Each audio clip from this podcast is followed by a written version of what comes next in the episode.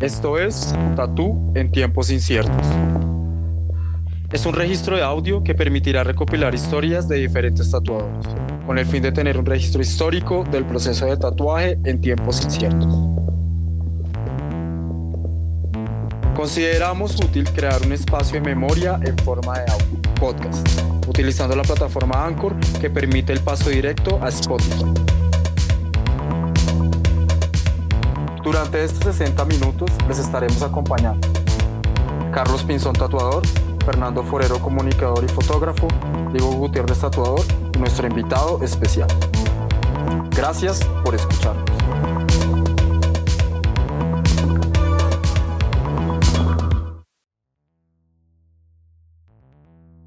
Buenas, saludos para todas las personas que nos acompañan en este segundo capítulo de Tatú en tiempos inciertos.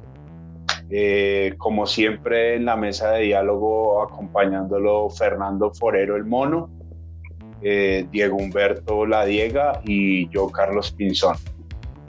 En este nuestro segundo episodio contaremos con la participación de nuestra invitada especial Sara Aristizábal, más conocida como Sarita, quien comenzó a tatuar en el 2007 y es una de las tatuadoras más influyentes de esta década. Una mujer que con su trabajo ha sido un punto de referencia del tatuaje en Colombia. Vivió muchas cosas en su camino errante en búsqueda de su identidad visual conocimiento y tatuaje. Vivió en Brasil, en la ciudad de Sao Paulo, por ocho años, donde con su gran personalidad, esfuerzo y dedicación, nadó contra la corriente y contra las mareas de los océanos más furiosos. Trabajó y posicionó sus tatuajes al lado de colegas con grandes trayectorias a nivel mundial. En el 2018 restauró una combi y aprendió de mecánica para emprender su retorno a Medellín. Regresó a Colombia manejando kilómetros y kilómetros, recolectando más historias, conocimiento e, e increíbles aventuras. Ahora tenemos el placer de tenerla en Medellín, en su tienda llamada Secret Symbol Tattoo, y los invitamos a todos a escuchar esta increíble entrevista con Sarita. Hola Sarita, ¿cómo vas? Hola. ¿Cómo va todo? Gracias, por la invitación. No, a ti por, hacer, por hacer parte de, este proyecto que, que pues hasta ahora empieza, pero, pero tenemos como muchas expectativas de, de lo que pueda llegar a pasar con, con esta recolección de información. Entonces, pues agradecer porque sabemos que, que las historias y anécdotas que nos vas a contar pues, van a ser muy importantes para, para este trabajo que vamos a hacer. bueno, gracias por la consideración y la bondad en esa descripción. Bueno, Sarita, muchas gracias por acompañarnos en este programa, eh, por estar ayudándonos a construir este espacio. Eh, personalmente, puedo decir que te conozco. Eres una de, de los referentes acá, acá en Colombia, como decía Carlos en la introducción. Y estamos muy, muy agradecidos de que nos acompañes acá. Y bueno, entonces, cuéntanos qué fue una de las cosas que te hizo inquietarte por el tatuaje. ¿Por qué el tatuaje? Ok. Pues que las historias que había por detrás de todo lo que empecé a, mí, a ver es del tatuaje. Porque yo llegué al tatu como medio por accidente, quizás. Y hacía parte como del estudio eh, Sailors and Mermaids y tenía tiempo libre después de haber pues como trabajado en diseño y de gráfico y moda tenía tiempo libre mientras recibía a la gente en el estudio. Entonces empecé a leer como todas las introducciones de los libros del tatuaje tradicional. Es lo que siempre me llamó pues como la atención. Y me enamoré demasiado de las historias que había por detrás de eso, de los viajes, de los significados, de esas marcas permanentes Y bueno, por eso pues como que entré de lleno, diría. ya me había tatuado pues de todas formas antes. Sí, y o sea, Sari, antes, antes de, de pues, empezar como en este mundo del tatuaje, ¿qué querías? ¿Cuál era tu, tu visión en la vida? No sé, hacia dónde querías llegar o ir. Yo trabajaba con diseño de modas porque siempre me ha interesado mucho la cuestión como de identidad y veía en la moda una posibilidad de expresión de lo que la persona es o de lo que quiere mostrar, de la construcción, pues como de eso. Y siempre la estética ha sido como algo muy cercano a mí. Entonces yo me proyecté siempre pues como probablemente trabajando en eso, en moda. Pero cuando empecé a trabajar en la industria de moda tuve como un toque eh, como con la manera en la que funciona y, y me desenamoré mucho. Entonces por eso pues el cambio.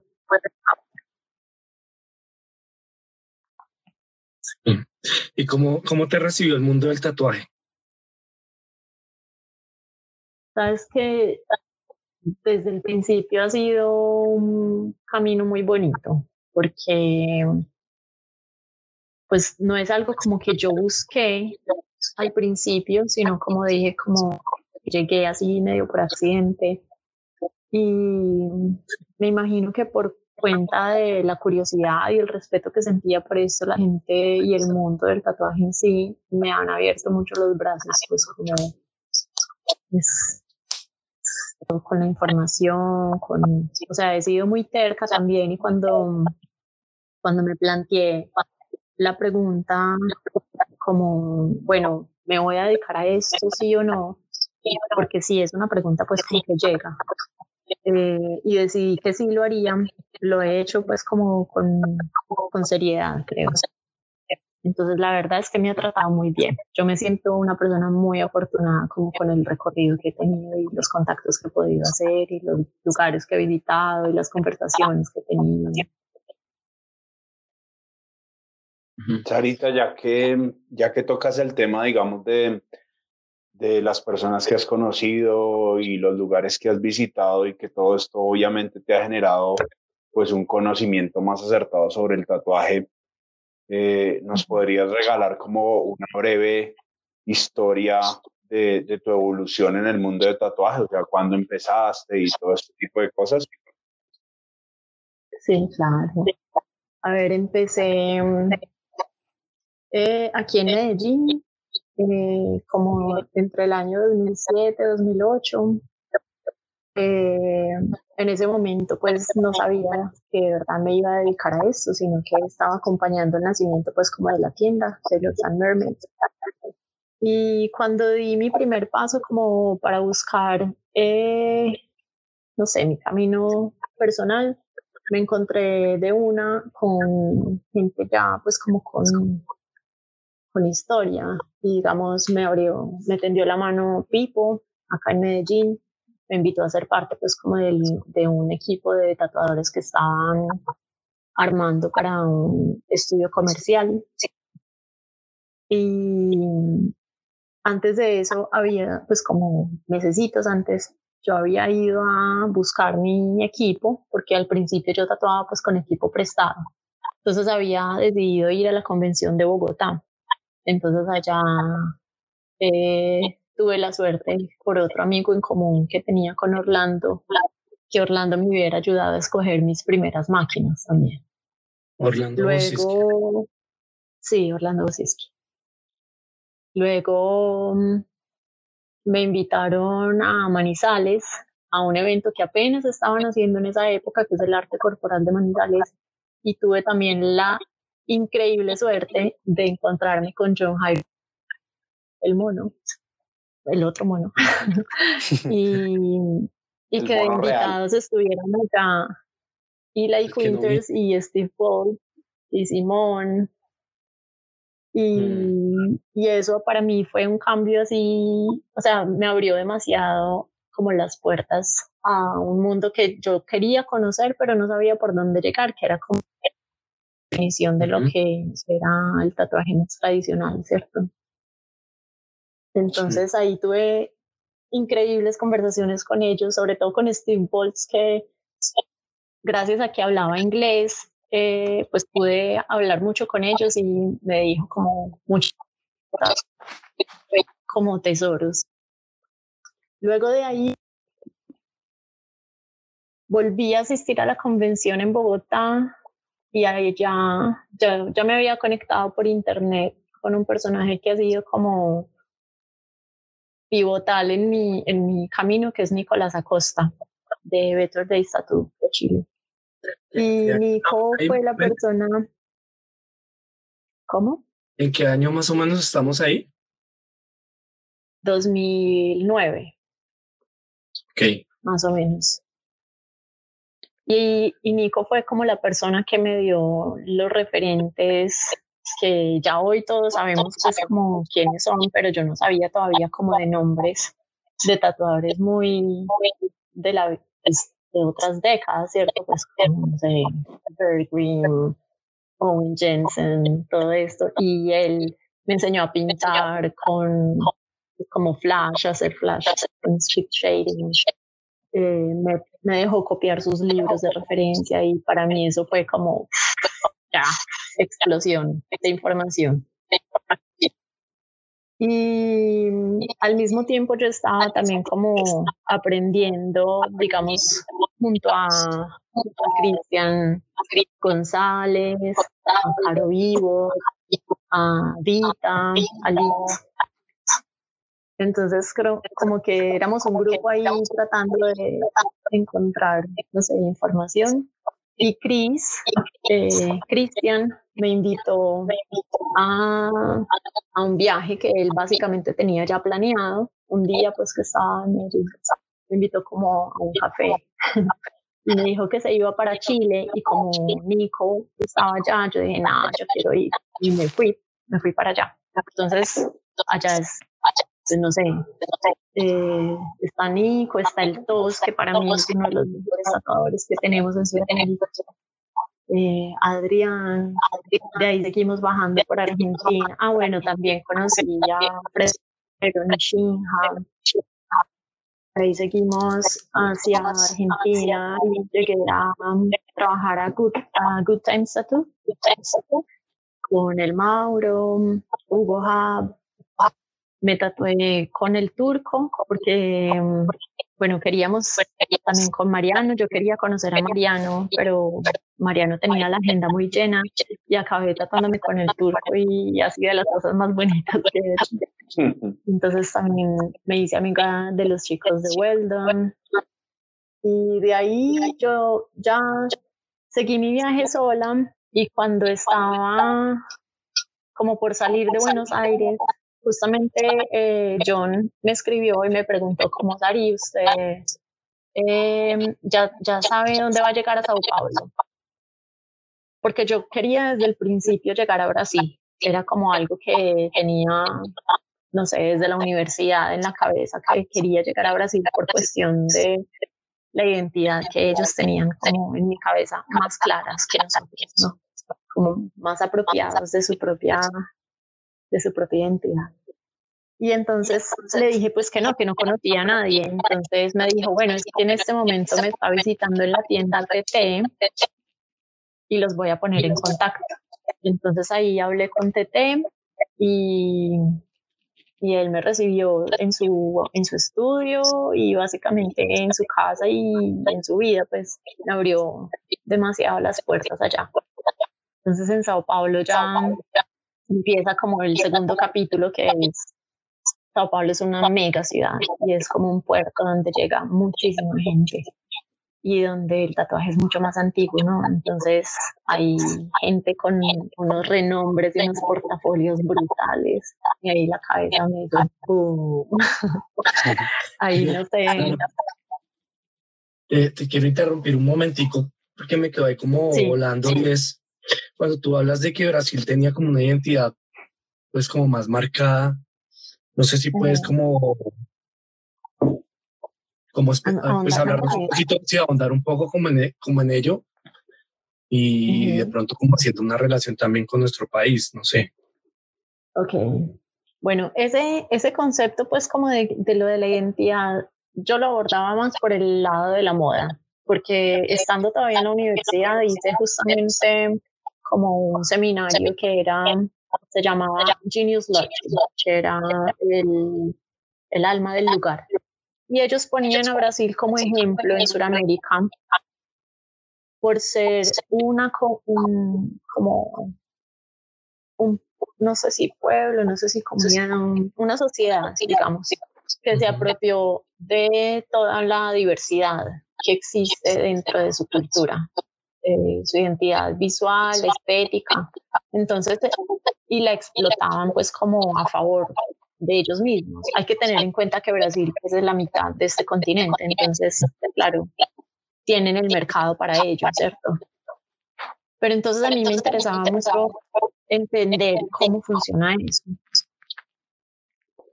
Y comparado con Colombia, yo digo que tenemos historias muy similares, somos países colonizados, pero creo que allá hay una lucha muy, mucho más eh, establecida y más fuerte por, reconocer como lo que hubo antes y lo que quizás todavía hace parte de lo que ellos son. Y nosotros creo que le hemos dado la espalda mucho a esa, a esa parte nuestra. Entonces.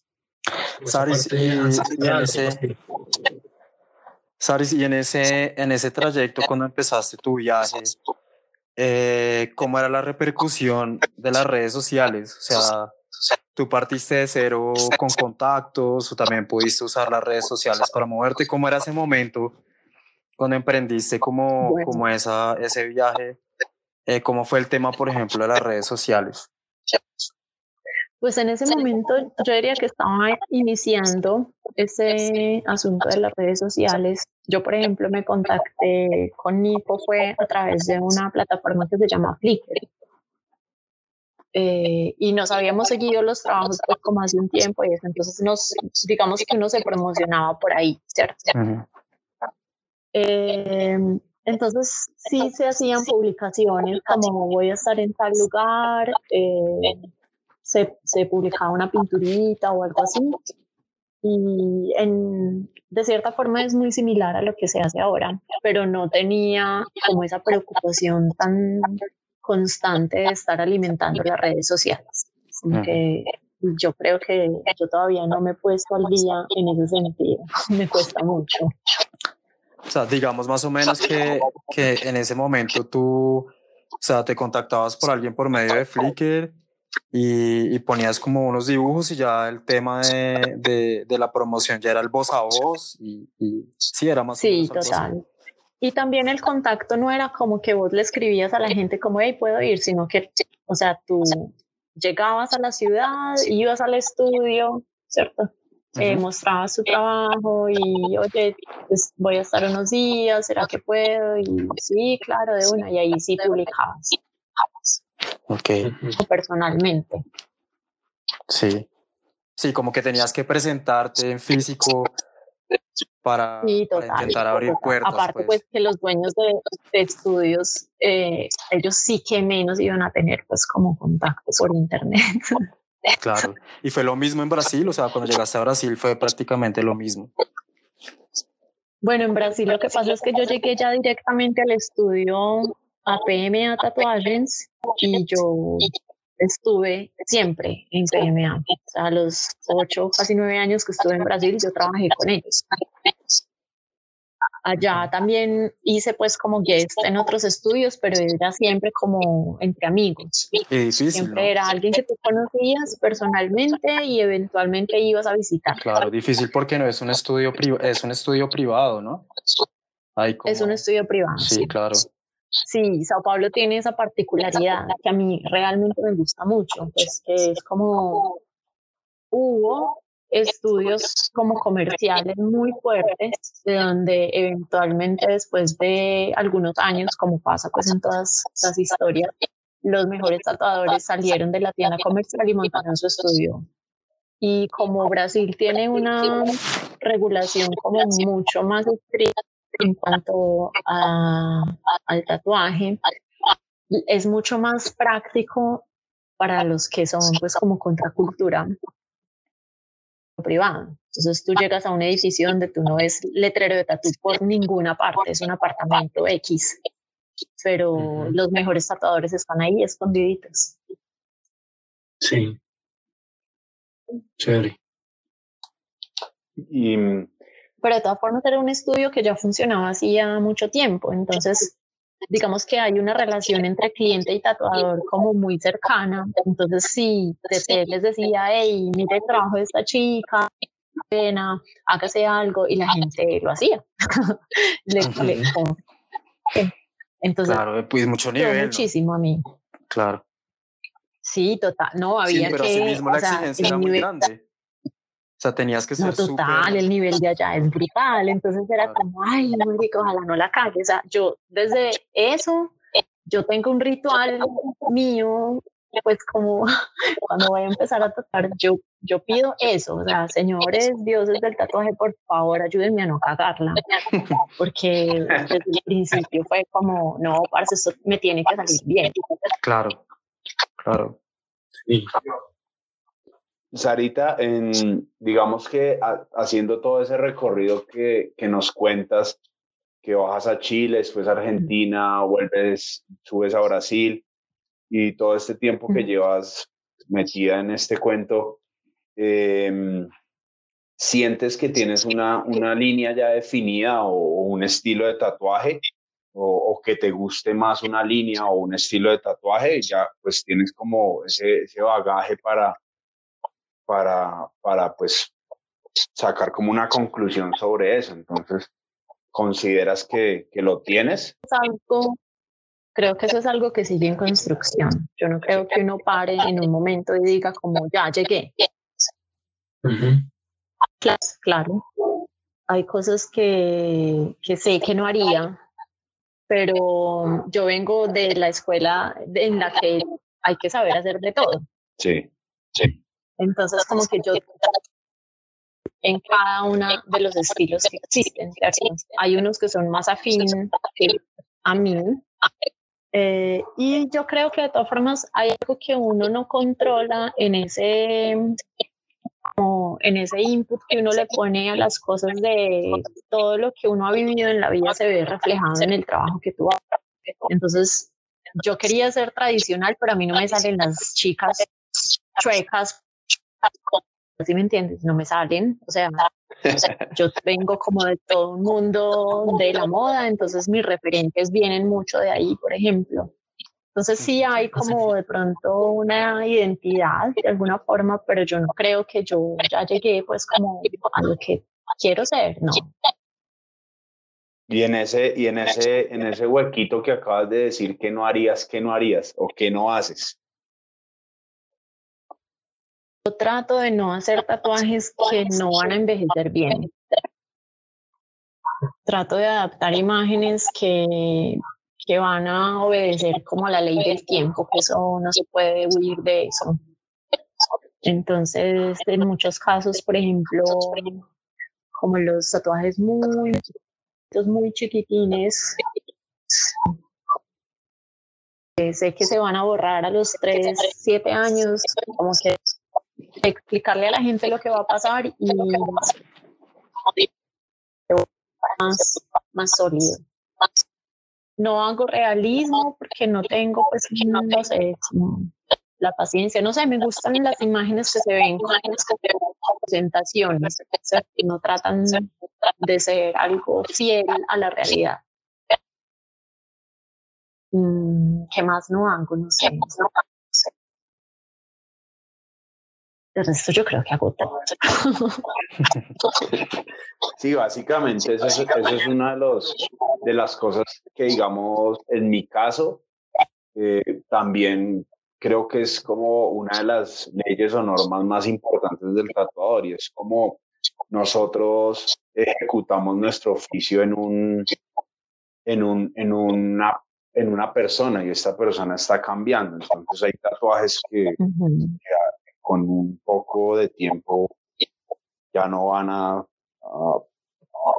ni a verse ni a entenderse lo que está. Entonces, es como, solo lo da pues mucha experiencia, creo, creo yo, ¿no? haber pues visto que uno, errores que uno cometió. Claro, y uno le hace el seguimiento al propio trabajo, no es solamente pues como hablando de lo que los otros hacen, sino yo veo lo que yo hacía al principio y yo venía, o sea, la parte más difícil para mí al inicio fue desaprender. Es como, listo, yo ilustraba y tenía pues como una cierta idea de lo que llegar a hacer, pero es que cuando uno empieza a diseñar tatuajes, te toca desaprender todo lo que sabías antes y aprender a diseñar tatuajes. Eso es otro asunto, ¿cierto? Sí. Mm. Sí, oye, tú, tú hablabas de que, digamos, eh, tal vez hay algunos ciertos estilos que no, no tocas dentro del tatuaje, pero ¿en, en qué estilo sí te sientes cómoda? En todo lo que toca lo tradicional, todo lo que tiene línea negra. Entonces, el japonés oriental, pues como más tradicional, el tradicional americano, el, el ornamental. En toda la parte del oriental, a mí me influenció mucho lo que es la escena del tatuaje oriental tradicional en Brasil.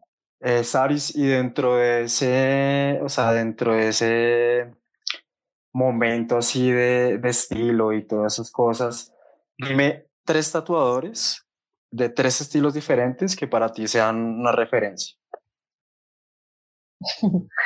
ok, tres tatuadores de tres estilos diferentes. En el tradicional occidental, pongámosle, me gusta mucho el trabajo de Christian eh, Owen Jensen. Mm, a ver, un vivo. A ver. Uh, oh, qué difícil.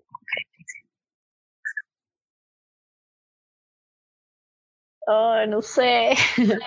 eh, vengan. ¿Ah? Sí, lo, pues los que se te vengan. Bueno, pues eh, Steve Boltz. Oriental. Um, Ivan Sassi. Um, Mike Roper. Uh Shion. En el tribal. Eh, Jerome Franklin. Eh,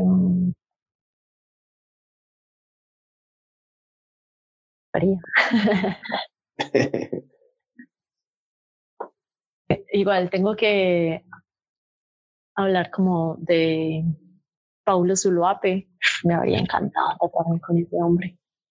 Mm.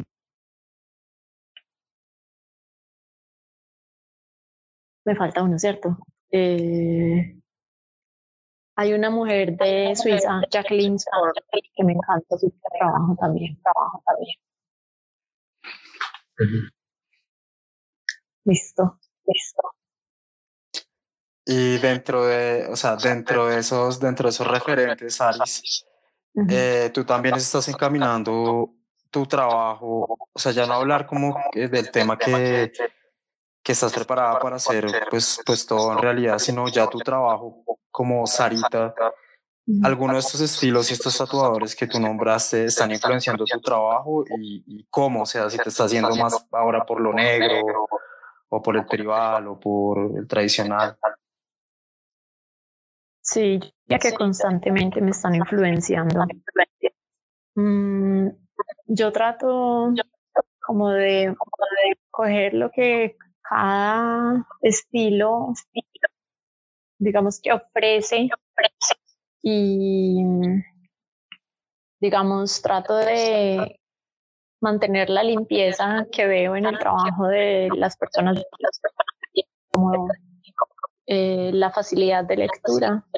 yo no soy mucho como de efectos y esas cosas, sino como de historias, ¿cierto? Entonces, en el japonés que hago, trato de, de salvar como las expresiones, que es algo importante en el tatuaje oriental.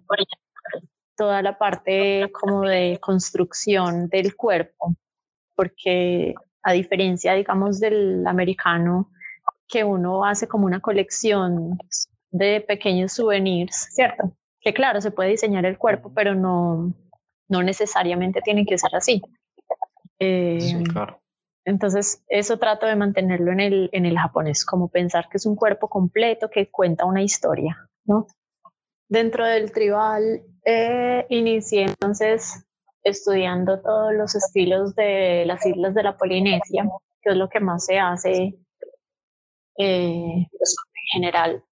Y eso me llevó a la pregunta de por qué estamos siempre reproduciendo estilos de otras culturas y por qué no mirar un poquito más cerca a todo lo que nosotros tenemos como en estética y en simbolismos y pues aquí en nuestro mismo continente y, y desconocemos demasiado. Entonces empecé como esa tarea, porque eso también se estaba haciendo mucho en Brasil en ese momento. Hay gente que ha estado estudiando como las comunidades indígenas aún vivas, aunque no hagan tatuaje, sino pintura corporal o cerámicas.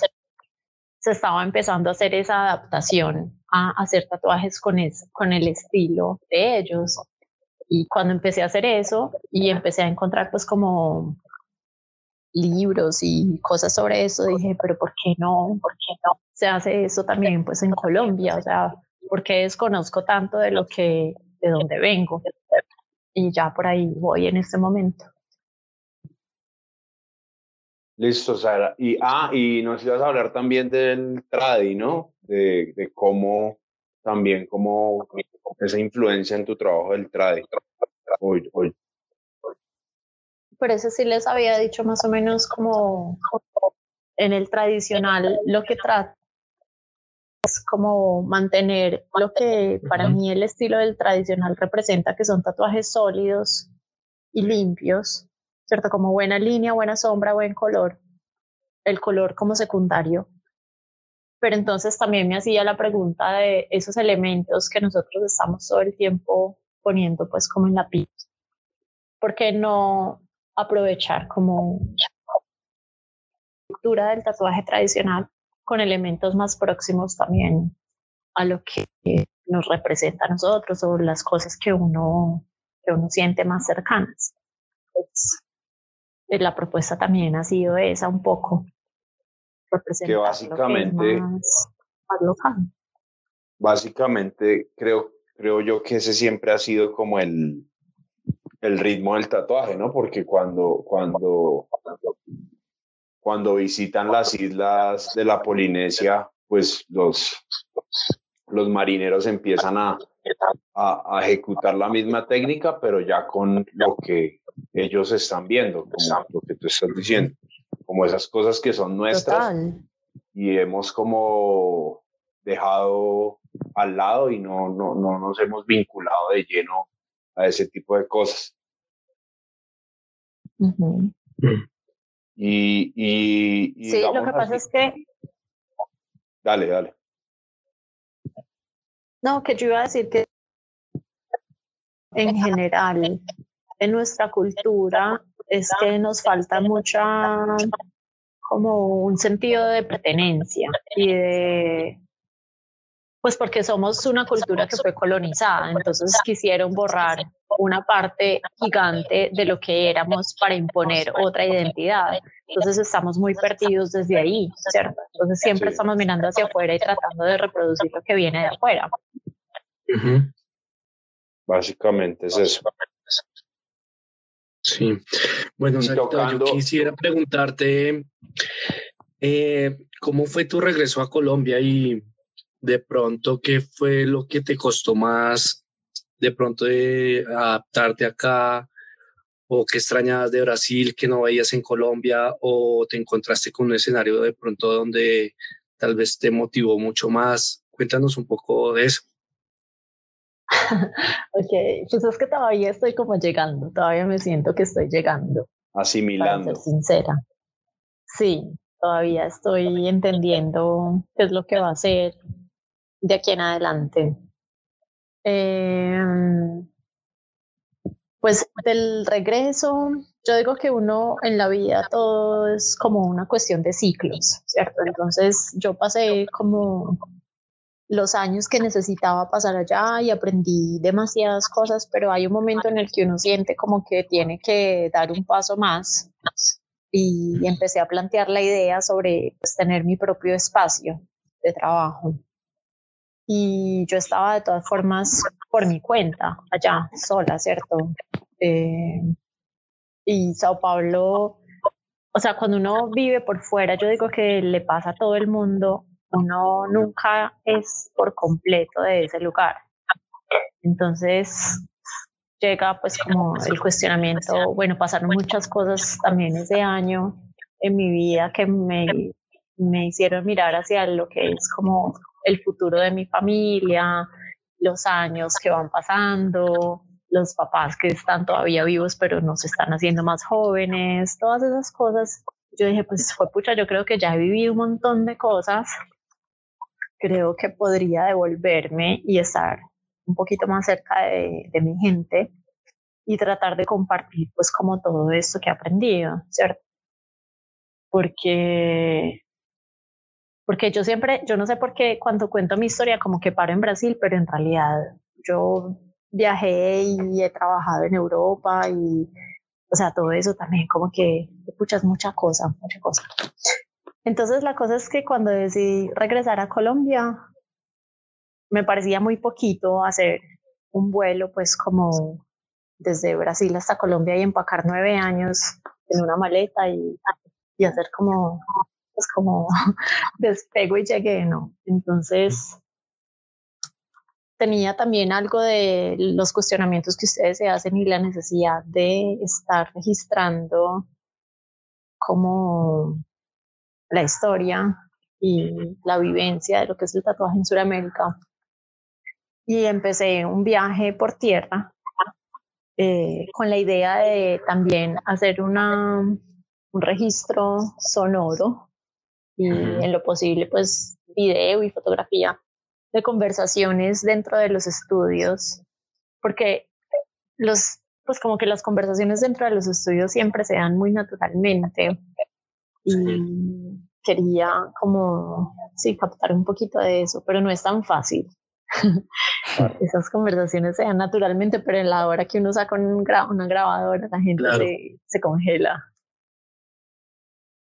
Pero entonces empecé como... ¿Cómo? Tendría que uno tener como, como una especie de micrófono de espía o algo así. Porque... Pero no es ético, porque entonces tú estarías grabando a alguien en contra de su voluntad. Obvio, pero ya Le tienes que avisar.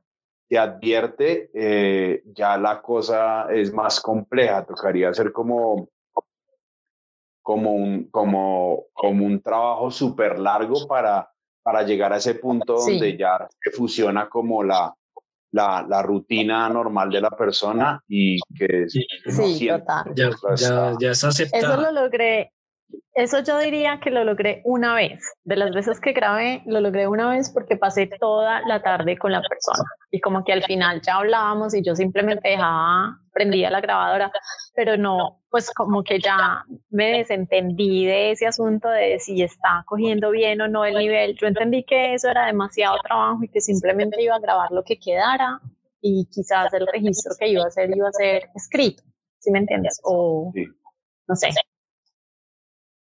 pero bueno, entonces en ese viaje eh, que hice por tierra, eh, para mí siempre ha sido un viaje que se, se trata como de reconocerse, de reconocer los lugares por los que ya había pasado, de revisitar la gente que, que ya conocía, de despedirme de alguna forma, mm.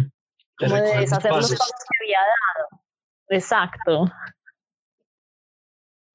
y, también de mirar con otros ojos, porque después de varios años de uno pasarlo por fuera, como que mira con otra, con otro filtro las cosas, ¿cierto?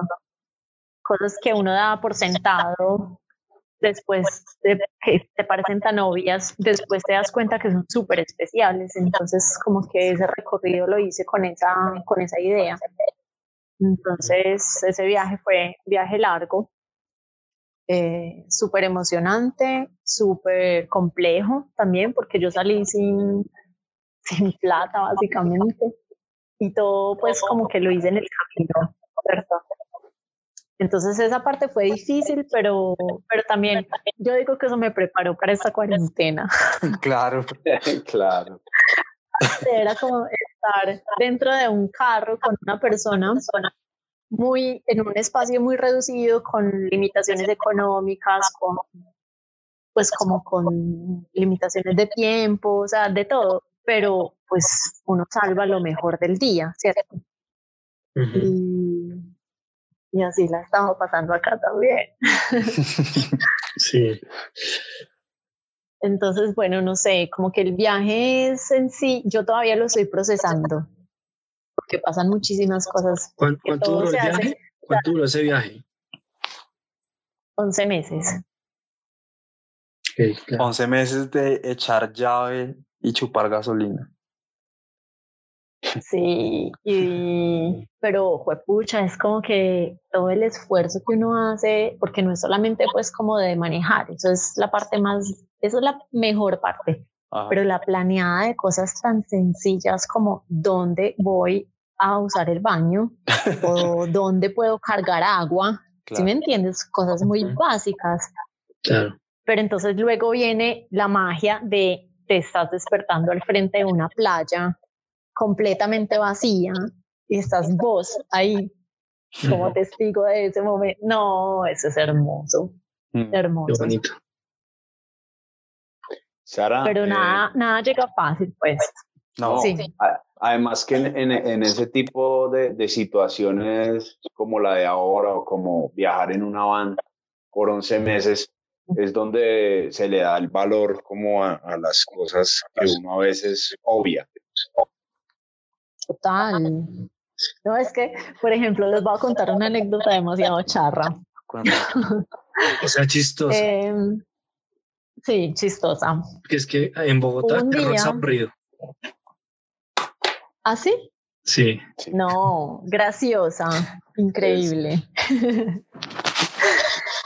Un día nosotros, yo estaba viajando con una muy buena amiga de Chile, eh, que nos hicimos pues muy buenas amigas en el viaje porque no nos conocíamos también cuando arrancamos el viaje.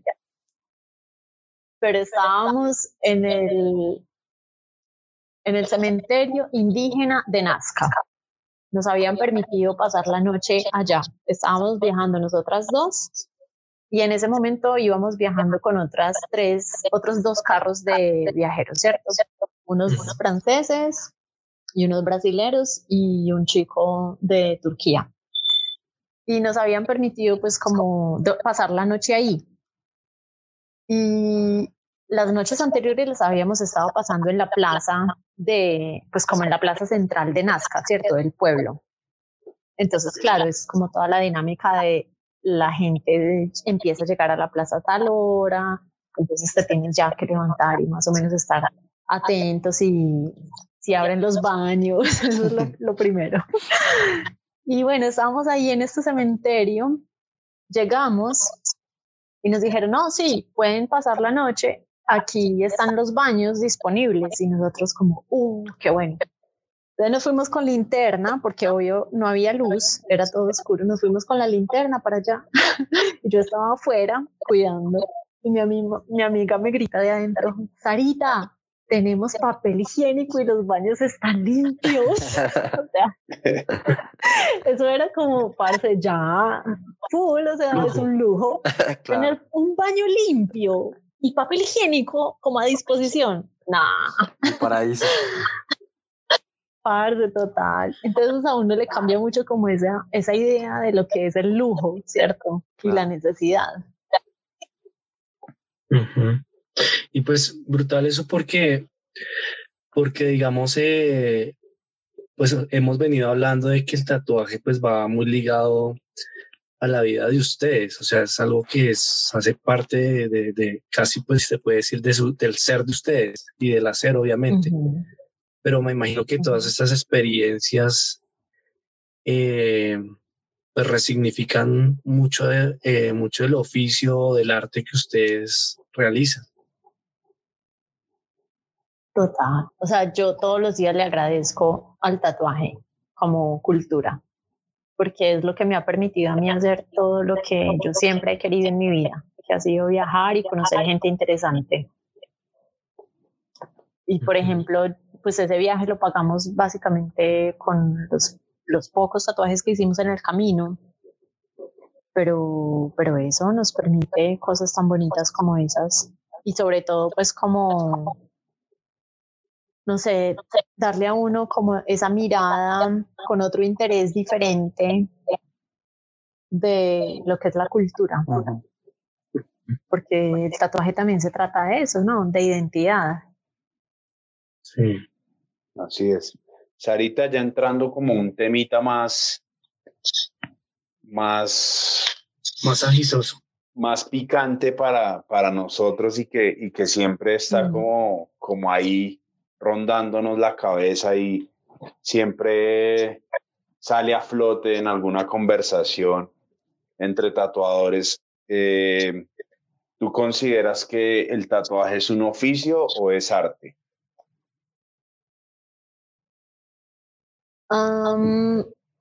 yo considero que el tatuaje es en principio un oficio, que a partir de cierta época se volvió arte, considera arte, pero yo lo encaro como un oficio.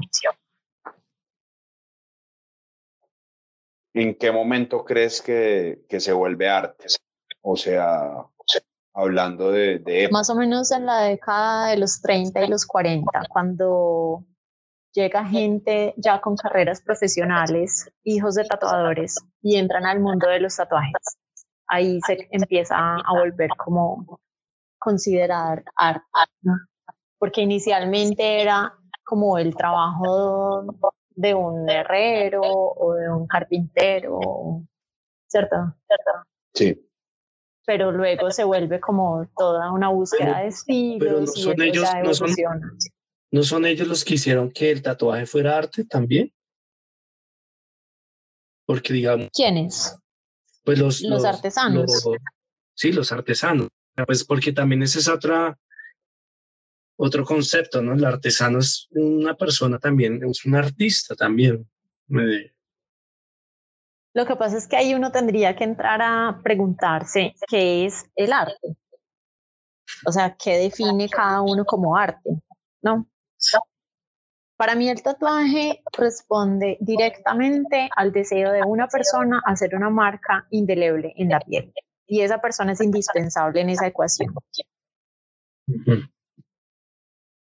O sea, el cliente para mí, al final de cuentas, es quien va a definir qué es lo que se va a tatuar. ¿Sí? Y yo soy solamente como un medio que trata de darle con toda mi experiencia la mejor solución a su problema. Pero al final de cuentas es su tatuaje. Sí, sí. Y creo que ahí es como uno de los problemas del asunto del tatuaje como el tatuador como artista, porque envuelve demasiado ego cuando tú tratas de hacer tu arte en el cuerpo de una persona. O sea, es una, una cosa que no, pues para mí no tiene cabida. O sea, que vos encontres la manera de expresar su no sé, tu búsqueda artística a través del proyecto que esa persona te está planteando, perfecto, ¿cierto? Pero no debería pasar por encima de lo que la persona está queriendo, porque al final de cuentas es su cuerpo. Claro. Mira que en el capítulo anterior, pues se dio también un poco como ese tema, pero en este caso se hablaba de que, que también era un privilegio, digámoslo así, que, que al tatuador lo buscaran por su arte. O sea, que no llegaran las, las personas como con una idea de que hágame esto, hágame lo otro, sino yo quiero que me haga lo que usted hace. ¿Qué piensas de eso? Pues pienso que tiene que haber una exploración muy profunda por parte del tatuador inicialmente para poder tener una propuesta como personal, personal. ¿Cierto? O sea, si, si la persona se identifica con lo que yo estoy haciendo y cumple para ella pues como la función perfecto, o sea, es como una mezcla de dos necesidades que se encontraron pero no sé, o sea, yo tengo un raye con la gente que habla de las personas como lienzos. A mí eso me parece lo más irrespetuoso que puede haber en el mundo. Sí. Como que estás hablando es con una persona, no con un lienzo. Si quieres un lienzo, pues hazlo en un lienzo, en una pared, en una tela, no sé. Sí, nos.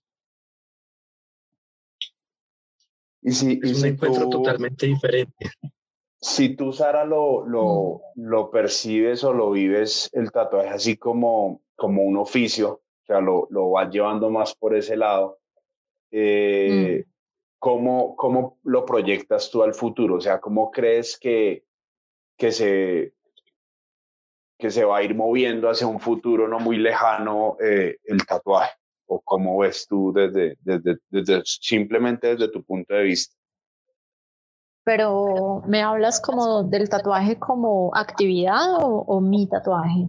Eh, no, como, como oficio, como el oficio en general, como todas estas dinámicas, digamos, eh, estos neoartistas o las redes sociales o eso se acaba o coge más fuerza o todas estas cosas que uno a veces se plantea, ¿cómo, cómo lo ves tú a futuro, el oficio en general? Mm, yo creo que hay cabida para todo, porque así como hay clientes muy conscientes de lo que quieren y buscan a una persona que les ayude como a realizar ese deseo, hay clientes que no tienen ni idea de qué es lo que quieren y van a ir donde tiene la, la persona que tiene más nombre o más, no sé, más seguidores o no sé qué. Entonces yo creo que cada uno tiene como su nicho, ¿sí me entiendes? Creo que antiguamente que el tatuaje era más como algo de contracultura, eh, se tatuaban menos personas, más conscientes, más conscientemente. Pero creo que cuando eso se, se masifica, hay otro nuevo, como una ola de clientes que no necesariamente se iban a tatuar en esa época, ¿sí me entiendes? Que entonces tienen sus nuevos tatuadores. Entonces yo creo que eso no va a cambiar mucho, la verdad. Creo que la gente que le gusta tatuarse con gente famosa se va a seguir tatuando y ese va a ser un movimiento. Y aparte al ladito va a estar la gente juiciosa que le pone significado como al ritual, porque para mí tatuarse es casi que un ritual de pasaje, como lo ha sido pues como en la historia y también va a seguir caminando. O sea, yo creo que la gente que en este momento lo está haciendo por fama o dinero o lo que sea, así como se les está poniendo de difícil la situación, pues eventualmente van a saltar a, otro, a otra ocupación que les dé más visibilidad. Y los que de verdad aman el tatuaje por lo que representa y la permanencia, pues van a permanecer. Sarita, y siguiendo de pronto por esa línea, eh, ¿tú qué consejo le podrías dar a las personas que, no sé, que quieren entrar en este mundo del tatuaje, que quieren tatuar, o para ellos que ya están tatuando pero no la tienen clara en este momento, ¿qué, qué les podrías decir? Mm, yo le aconsejaría que conozca un poquito de la historia para que tenga más clara el tamaño de lo que a lo que está entrando, el tamaño de la cultura a la que está entrando, para que entre con un poquito menos de ego y más amor. Sí, le recomendaría como que, que se vaya a mirar la antigüedad de lo que es este oficio para dimensionar de verdad qué es lo que va a hacer, porque creo que eventualmente el tatuaje va a exigir de vos que le des algo a cambio. Entonces, sí, y que trate bien a sus clientes. Sara, y bueno, eh, pues uno se fija un poco en el contexto del tatuaje y pues uno se da cuenta que, que la gran mayoría son hombres. ¿Cómo, ¿Cómo te tocó a ti como mujer eh, hacer parte pues también de, de este mundo y cómo, cómo fue tu experiencia como mujer? Siendo mujer a uno le toca como ponerse en una posición muy diferente a lo que puede ser pues como de los hombres dependiendo del lugar en el que estés, ¿cierto? Como que cuando vos estás en un lugar donde hay un machismo muy marcado, sentís el rechazo o el desprecio como solamente porque sos mujer van a pensar que estás haciendo tatuajes femeninos. Y eso es una lucha constante, en, pues por lo menos para uno como de demostrar que eso no es así necesariamente. Y cómo era también, obviamente, lo que ahorita decía la Diega, el, las dinámicas en ese entonces, ¿no? Si, si, si un hombre tatuando en los noventas era algo muy malo, una mujer en los noventas era más ah, no, malo. Puta. Total. Y, y, y ahorita, al parecer, las mujeres tienen un poco más de acogida tatuando que, que en esa época. Pero es porque en cierta forma las mujeres se han empezado a unir de una manera diferente.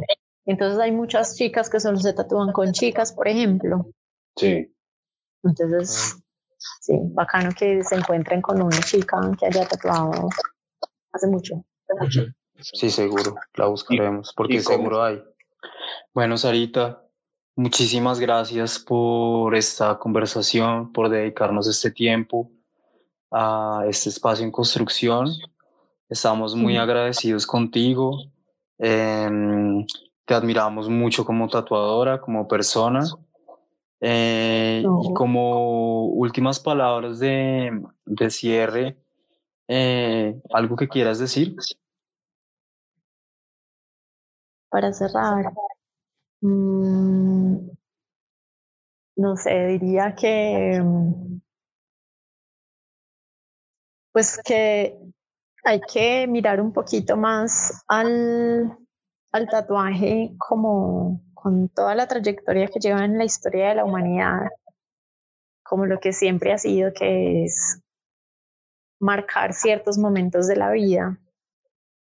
Eh, ritual de pasaje, como ya lo mencioné antes, y aprovecharlo de esa manera, porque puede ser vivido de muchas formas, pero esa es la manera más bonita y más, mágica, más mágica que, que he encontrado, que es como ser muy consciente de ese instante y de la persona que, con la que te vas a tatuar o, con, a la que vas a tatuar, hay un intercambio como muy profundo de, de todo, de energías. Entonces, darle pues como ese, ese cuidado, me parece algo importante. Muchas gracias. Gracias por, por, por, pues por seguirnos la cuerda en este, en este trabajo que empezamos y, y pues esperemos que, que muchas personas escuchen porque de todas formas todas las experiencias que, que tú has tenido o que otros tatuadores que van a estar en, en este podcast dejan mucha, muchas, muchos temas para que uno eh, se agarre y, y siga investigando de, de, este camino que no para, que, que, es el tatuaje, ¿no? Entonces agradecerte y... Seguro que tienen un largo camino. Muy largo. Y son muchos ángulos, muchos ángulos para, para hablar sobre eso. Sí, esa, esa en realidad es la idea de, de pues este podcast y nació como eso, ¿no? Mirar los puntos de vista de, de personas que, que, que, que tomaron eh, al tatuaje como, como un estilo de vida porque eso es lo que hemos hecho nosotros. Les puedo decir algo, uno, una cosa más. Claro. Cuando, cuando vi el nombre del podcast de Tatú en tiempos inciertos, la primera pregunta que me hice fue como, ¿cuándo hay un tiempo cierto? O sea, la vida es demasiado incierta. Entonces, como que al final de cuentas es el tatu de siempre. Ajá. Los tiempos siempre son inciertos. Y la vida como tal es así, ¿no? Y siempre tú, tú podrás planear muchas cosas, pero, pero en algún momento te, te va a cambiar ese, esa dinámica que tú llevas, ¿no? Total, toca ser flexible y ya, y dejarse llevar. Exactamente. Somos, somos, de hecho, somos materia en movimiento, entonces. Eh, Así es. Que se levanta hoy, mañana se levanta con una forma diferente de pensar, de actuar estamos siempre cambiando, entonces eso es, eso es muy bonito y, y, y, chévere dejar ese, mm, como ese, ese pedacito en este momento de, de, varios tatuadores para pues en unos 10, 20, 30 años revisar, escuchar y, y ver como todo ese, ese camino que hemos venido recorriendo todos. Sí. Entonces, muchas gracias. igual gracias también al Mono y a la Diega por, por estar acá dándole a esta. Bueno, esto fue el segundo capítulo de Tatú en tiempos inciertos, con un capítulo bien sentido, muy bonito. Eh, esperemos que nos puedan acompañar, esperamos que nos acompañen en el próximo capítulo y bueno, que tengan una buena semana. Chao.